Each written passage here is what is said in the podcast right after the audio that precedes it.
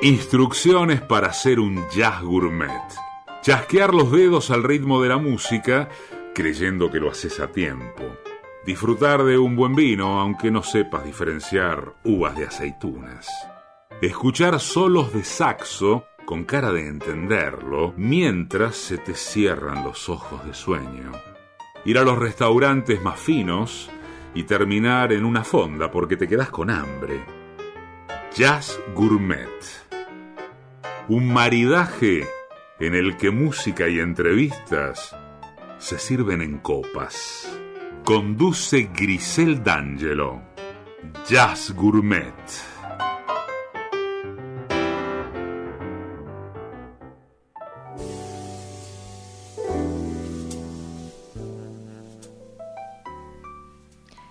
Qué hermoso atardecer con esta lluvia la voz de Doris Day cantando uno de los temas más lindos del planeta, Dream, A Little Dream of Me. Hermosísimo. La versión de Mama Cass también es una versión hermosísima y ya vamos a estar hablando de ella más adelante, pero hoy es el turno de Doris Day.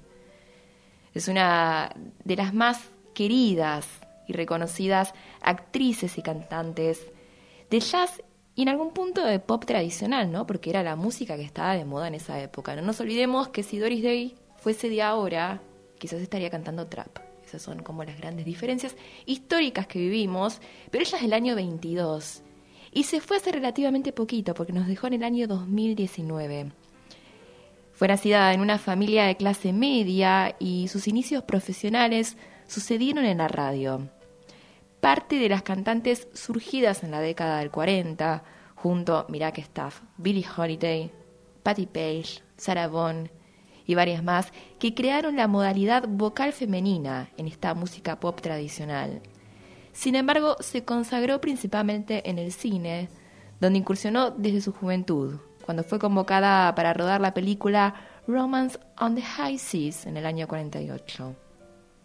Desde mediados de los años 50, sus papeles fueron cada vez más importantes y fue muy pero muy reconocida más por sus condiciones actorales para la comedia que otro tipo de películas. Cantidad de premios, distinciones, todos los directores de cine querían trabajar con Doris Day, todos los actores querían compartir pantalla con Doris Day, el mismísimo Frank Sinatra compartió con ella un cuadro hermosísimo y vamos a descubrir algunas curiosidades sobre su carrera que es muy linda ver y escuchar.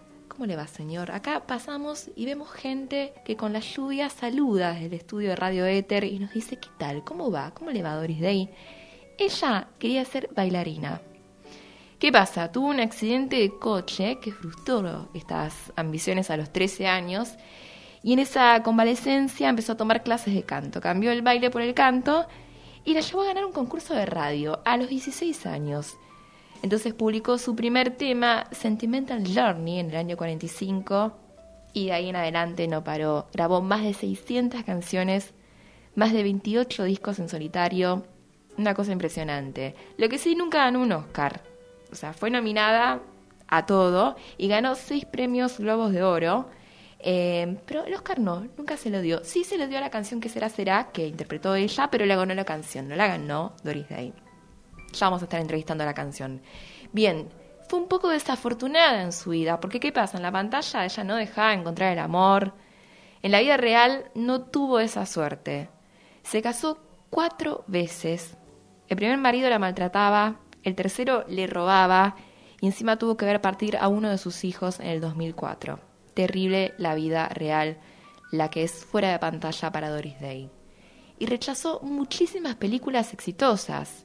De hecho, la última película con la que Doris Day se retira del cine fue en el año 68 con El novio de mamá y después no quiso participar en otras, ya sea porque consideró que el cine de la época no iba con ella o porque, por ejemplo, decía que era muy americana para interpretar a una monja austríaca en Sonrisas y Lágrimas o porque la señora Robinson del graduado tenía demasiada seducción y no coincidía con sus valores religiosos.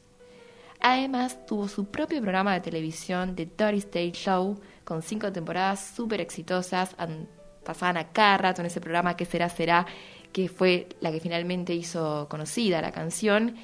y fue una gran amante de los animales, ya cuando se apartó del ojo público, estuvo cuatro décadas luchando por la defensa de los animales, incluso en el año 78 puso en marcha una fundación para ayudar a buscar hogar a perros abandonados.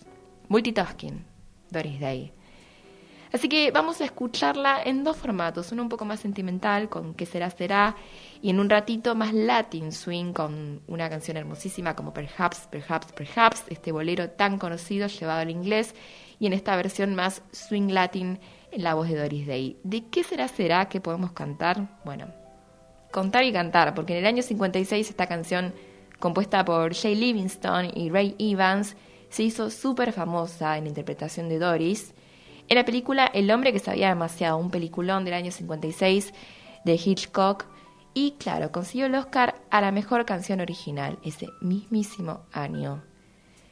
Y la historia de la canción, que está como dividida ¿no? en tres estrofas, narra distintos momentos de la vida de, de la protagonista, ¿no? La infancia, la juventud, el primer amor y luego ya la edad adulta, cuando tiene hijos, nietos y bueno, más o menos todo terminó y pasemos a un plan mejor. Y no nos olvidemos que la canta Ned Flanders cuando estuvo un meteorito a punto de estrellarse en Springfield y todos le coparon el lugar para defenderse del meteorito en cuestión. Así que la escuchamos ahora mismo en Jazz Gourmet a Doris Day con ¿Qué será, será?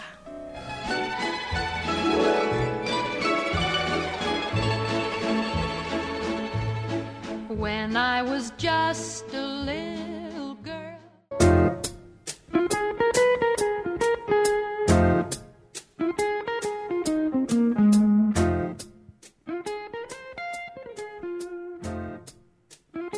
Seguimos en Gourmet y es momento de entrevista a la carta.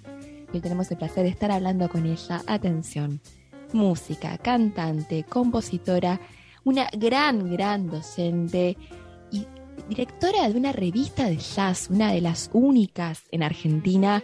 Ella es María Cueto y está con nosotros. ¿Cómo estás, María? Hola, ¿cómo andan? Qué hermoso tenerte acá. Uno no sabe por dónde empezar a charlar con vos de la cantidad de cosas fabulosas que haces. Bueno, muchas gracias. Sí, son muchas muchas cosas a la vez, pero bueno, es la es la vida del músico independiente, ¿verdad? De la música independiente. A ver, eh, yo te conocí como cantante, te conocí como profesora también, eso es ya una historia más de amistad, pero como cantante. ¿Y cómo fue ese bichito así de chica te agarró? ¿Qué fue lo primero que te enamoró? ¿Cuándo descubriste que la música era lo tuyo? Bueno, yo desde muy chiquitita eh, hacía dos cosas muy marcadas, que era por un lado cantar y por otro lado pintar.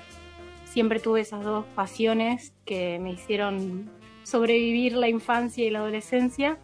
Y bueno, en el momento de empezar a pensar en una carrera y en vivir de algo, eh, tuve esas dos, esas dos opciones ahí y la música fue algo en lo que me vi pudiendo trabajar todos los días y, generando contenido y generando música.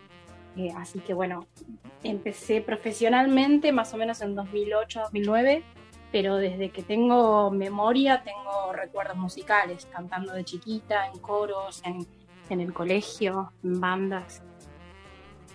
Ahora, sabemos que hay un bichito que pica y que se llama jazz, que cuando te pica ese no te larga más. Arrancaste por otros caminos y sos un, un artista súper versátil y eso lo vemos en tu discografía, pero cuando agarró el jazz, tu vida y el camino, ¿cómo fue? ¿Cómo llegó hacia vos este bicho hermoso? Sí, tal cual. Yo eh, arranqué estudiando ópera y siempre fui muy fanática del rock, en especial del rock de los 70 y de los 90. Y en toda esa búsqueda artística fui a estudiar guitarra con Marcelo Betoni en más o menos en esa época, 2000, 2007, 2008. Yo tendría 17 años, una cosa así. Y bueno, tuve, tuve el lujo de tenerlo a Marcelo como profe que se dio cuenta que no era guitarrista y un día me dio, eh, después de clase, un disco de Ella Fitzgerald con Louis Armstrong y bueno, una vez que empecé a escuchar eso y que escuché mi voz en ese contexto, fue como decís un camino de, de ida y no retorno. Viste que muchas veces a uno le gusta cierto tipo de música, pero no es necesariamente la música que, queda bien con la voz de una. Eh, y yo en el jazz encontré como un lugar de expresión, más allá de que amo escuchar otros géneros, en el jazz encontré un lugar de expresión y de estudio incluso mucho más rico que en todo lo que venía transitando. Claro, una no es que sea defensora amante del jazz, por más que sea una de las cosas que más nos gusta en la vida, pero cuando, cuando uno le cuenta a la gente sobre el jazz, más allá del estilo, es como una forma de encarar lo que sea, incluso fuera de lo musical. Eh, y, está un poco ligado a esta inquietud artística, ¿no? El me aburro rápido y quiero hacer otras cosas y las quiero hacer de una forma distinta, y eso es lo maravilloso de este género. Sí, yo, sin exagerar, siento que el jazz me. Por ahí me salvó la vida, es un poco muy fuerte, pero seguro definió eh, la forma, eh, shapeó la forma de, cómo yo quería vivir, porque creo que el jazz te enseña no solo a, tocar cualquier género, sino a estar presente en el momento y a reaccionar rápido ante las cosas. Eh, creo que eso, como decís, lo pude llevar a, muchos ámbitos de mi vida. A decir, bueno, esto no está funcionando, a ver, pruebo por acá, pruebo por allá, reacciono a lo que me trae el mundo, no solo a mis ideas preconcebidas, y todo eso te lo enseña eh, el estar en un escenario o en un ensayo tocando y tener que ir reaccionando a lo que los demás están tocando, que es la esencia del jazz también.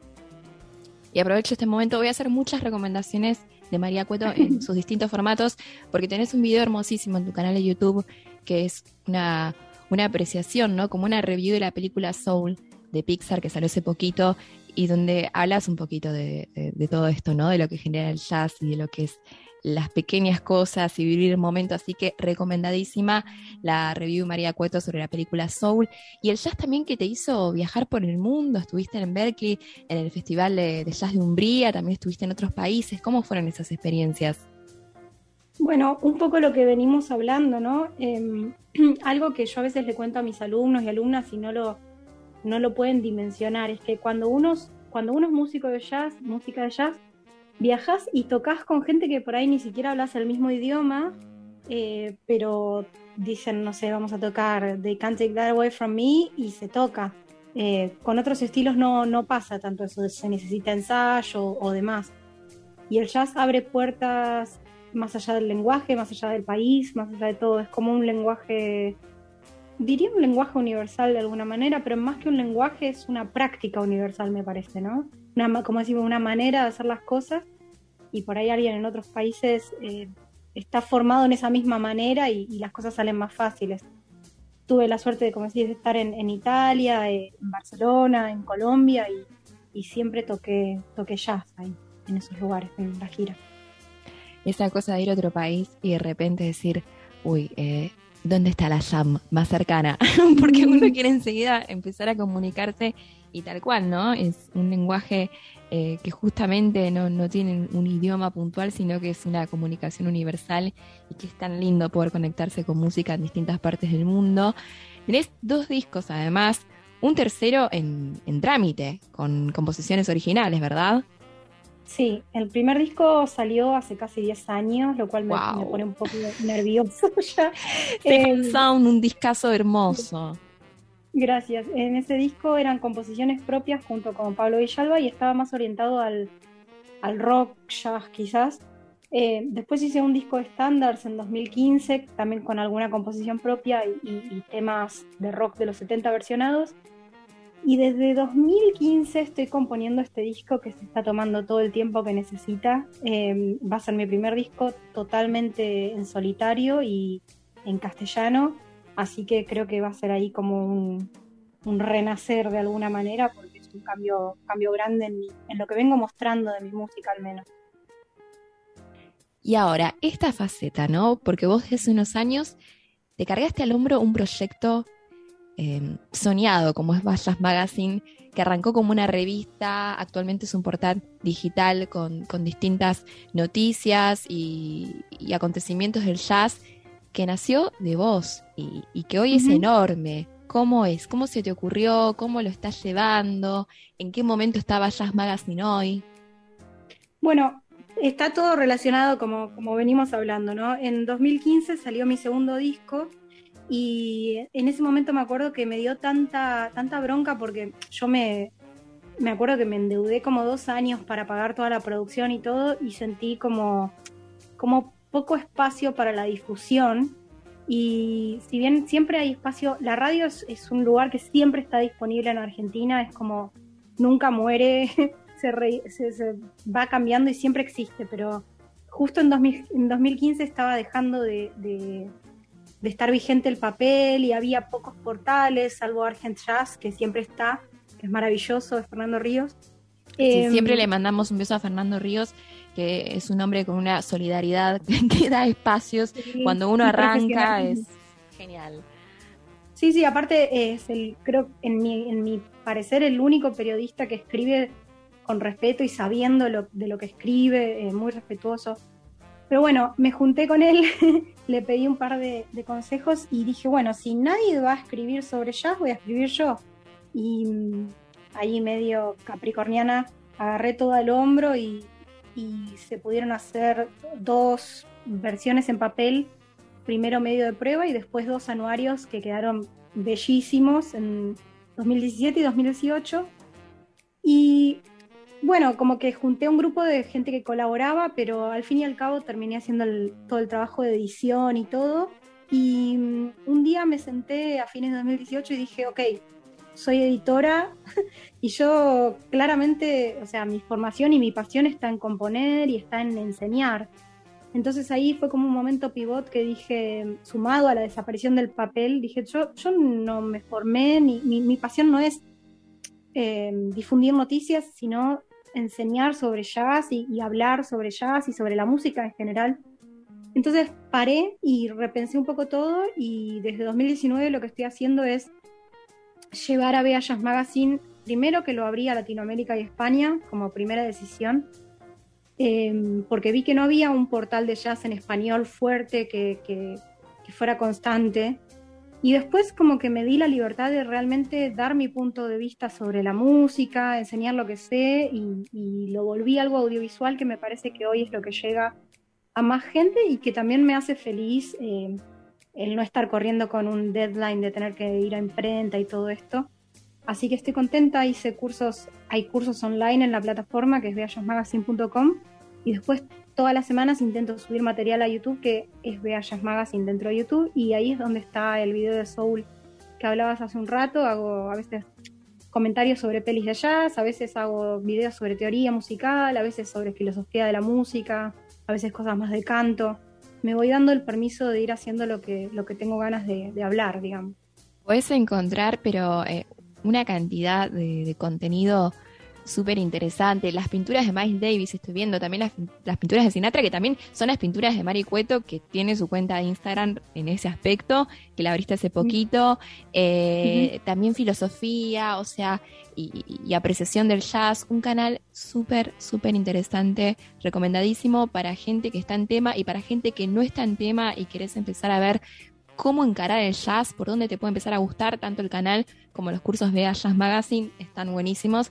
Y esto es ya recomendación personal, ¿no? Pero que María Cueto es una de las mejores docentes en la materia que tenemos mm. en Argentina, un tesoro nacional. Gracias, gracias.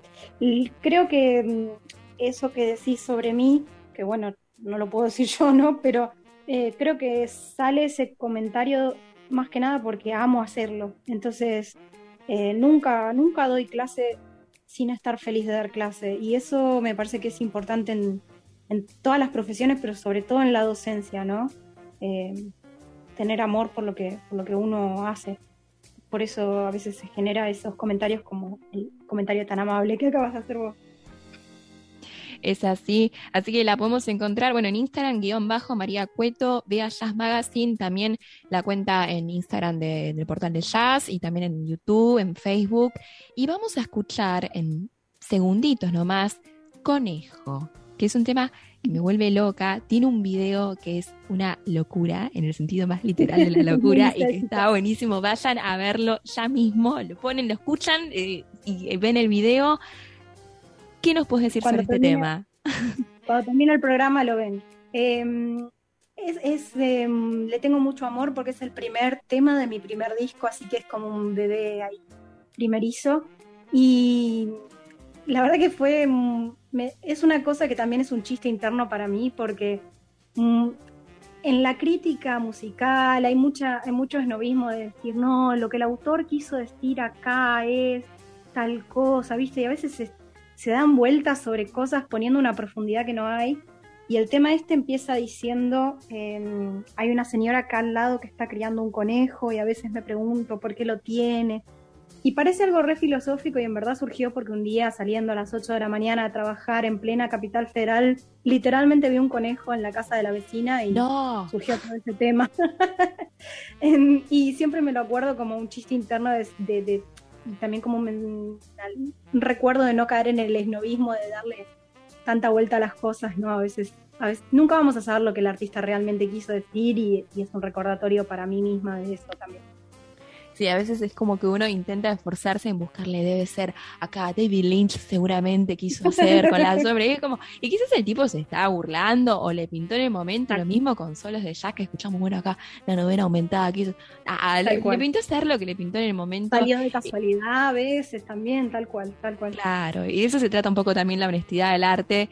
Así que, Mari, eh, bueno, además de que te adoro con cada fibra de mi ser, me encanta que hayas estado en Jazz Gourmet. Te mando un abrazo enorme y nos vamos escuchando, conejo. Gracias por darme el espacio y con toda con este ciclo que está alucinante acá en Jazz Gourmet.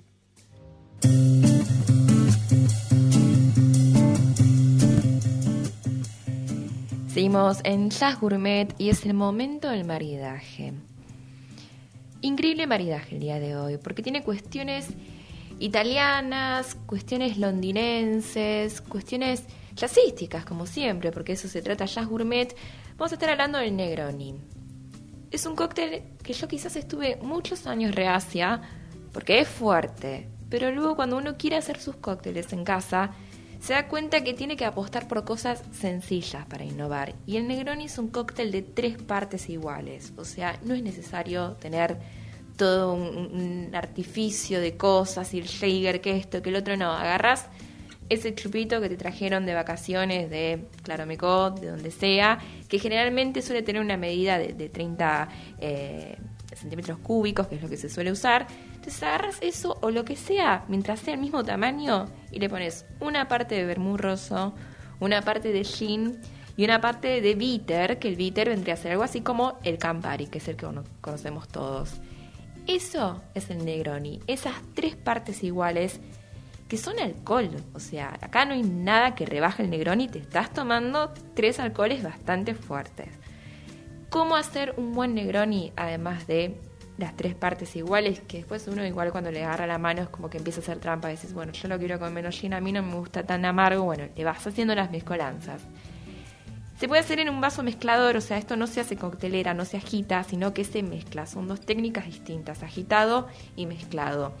En este caso lo puedes hacer en el mismo vaso donde lo vas a tomar y metes las tres partes iguales con bastante hielo y simplemente las mezclas con alguna cucharita larga, con algún cuchillo, con lo que sea que tenés a mano, las mezclas. Solamente mezclar, nada de agitar. Algo que le queda muy, pero muy bien al Negroni en vez de tanto hielo. Lo importante siempre es mucho hielo porque el hielo hace que justamente no se derrita y no se agüe el alcohol, por eso tiene bastante hielo. No es de pijotero que te ponen tanto hielo en los cócteles. Eso también es una lección que los años me han hecho aprender.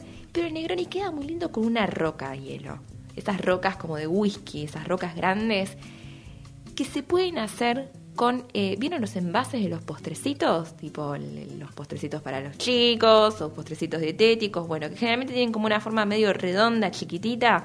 Bueno, vos esos envases los limpiás, los llenás con agua al freezer, después de montás y los metés en alguna bolsa y te quedan tus propias rocas, que para el Negroni son espectaculares porque mantiene el frío sin aguarte el trago y además después te puedes tomar unos whiskies con unas rocas divinas.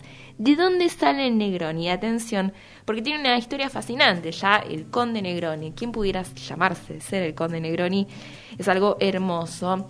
Y sus inicios son de la época del americano, que el americano es una mezcla de el vermú roso con el bitter más soda, ¿no?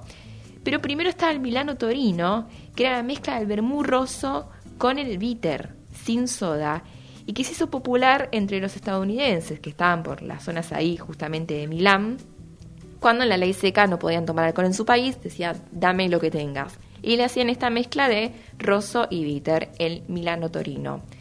Pero algunos no se la bancaban y decían, esto está un poco fuerte, le agregas un poco de soda, entonces empezó a surgir el americano, justamente estos americanos que lo pedían. Cuenta la historia que un día, en el año 1919 aproximadamente, estas son historias de cócteles, no pidan exactitudes porque estaban todos picadísimos, un conde italiano llamado Camillo Negroni, conocido como un joven astuto y cliente habitual del bar Casoni, más tarde llamado Café Giacosa, un día pidió que su americano estuviera un poco más cargado. ¿Qué día habrá tenido? No lo sabemos, pero podemos llegar a tener esos días. Hoy dámelo cargadísimo. Y el barman, Fosco Scarcelli, respondió a este pedido cambiando la soda, o sea, le sacó lo único que no era alcohol y le puso gin.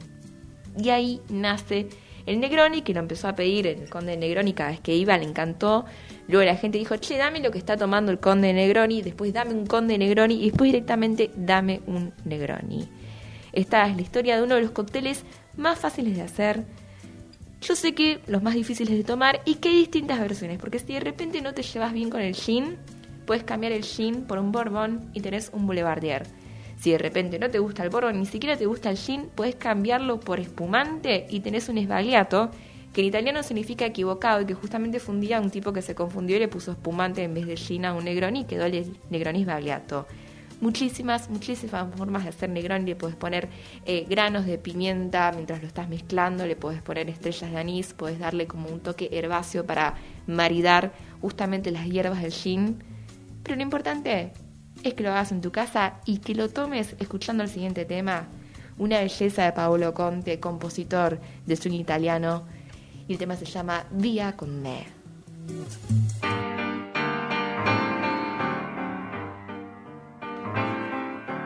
Via, via.